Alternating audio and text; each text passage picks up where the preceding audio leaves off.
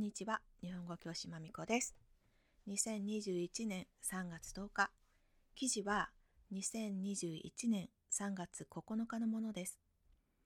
タイトルは東日本大震災で親亡くした子。親について話さない。3人に1人です。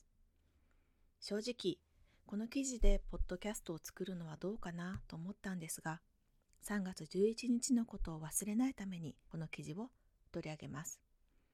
今日の注目ワードは感謝です。それではスタート。記事の要約震災で家族を失った子どもたちの心の問題を把握するために足長育英会がアンケート調査を行いました。その結果、亡くなった人や行方不明の人についての気持ちを話すのは3人に1人という結果が出ました。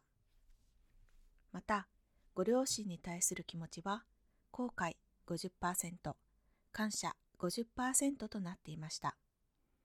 今回の調査で彼らが気持ちを話したいタイミングで話せる場所がそこにあることが大切で、これからもサポートを続けていかなければならないということがわかりました。注目ワード、感謝。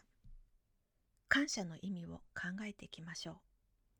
まず、漢字から、感謝の感という字には、心が動き出す。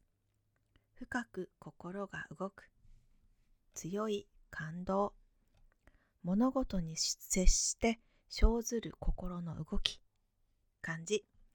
何か経験したり感じたりする心の動きです。謝という漢字。言葉を発する、詫びる、詫びるは謝るです。お礼を伝える、断る。謝の漢字は2つのパートからできています。左側、言葉のこと、言うの漢字ですね。と、矢を射る、to shoot。この右側です。感謝とは物事や人に接して深く心が動きそのことについて言葉を発するということなんですね。感謝は心の中で感じるだけではダメです。言葉にしなくっちゃということだと私は理解しました。皆さんはどう思いますか？意見。備えあれば憂いなしと日本人は言います。前もって準備を整えておけば、いざという時に何が起こっても心配無用という意味です。10年前の3月11日、私は大阪のオフィスにいました。自社ビルの3階でした。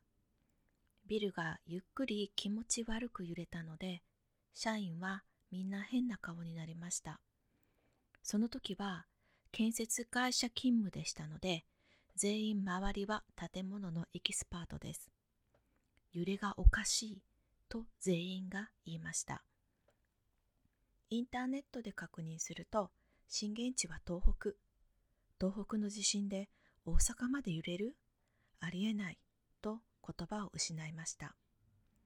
緊急ニュースの中で現実とは思えないことが起こっていました。日本に旅行に来る生徒さん、日本に住んでいる生徒さんには必ず地震のお話をしています。私は日本人はいつか大きな地震は起こると心の中で分かって生活していると思っています。大きな地震が起こった時、どこに行けばいいか、どうすればいいか、本当に最低限の情報だけでもいいので、一度確認してください。知識があれば最悪を回避できます。前向きに生活や旅行を楽しむために準備しておきましょうね。最後に Google Docs のスクリプト、台本はパトロンさん特典になっています。パトロンウェブページはエピソードの詳細からどうぞ。終わり。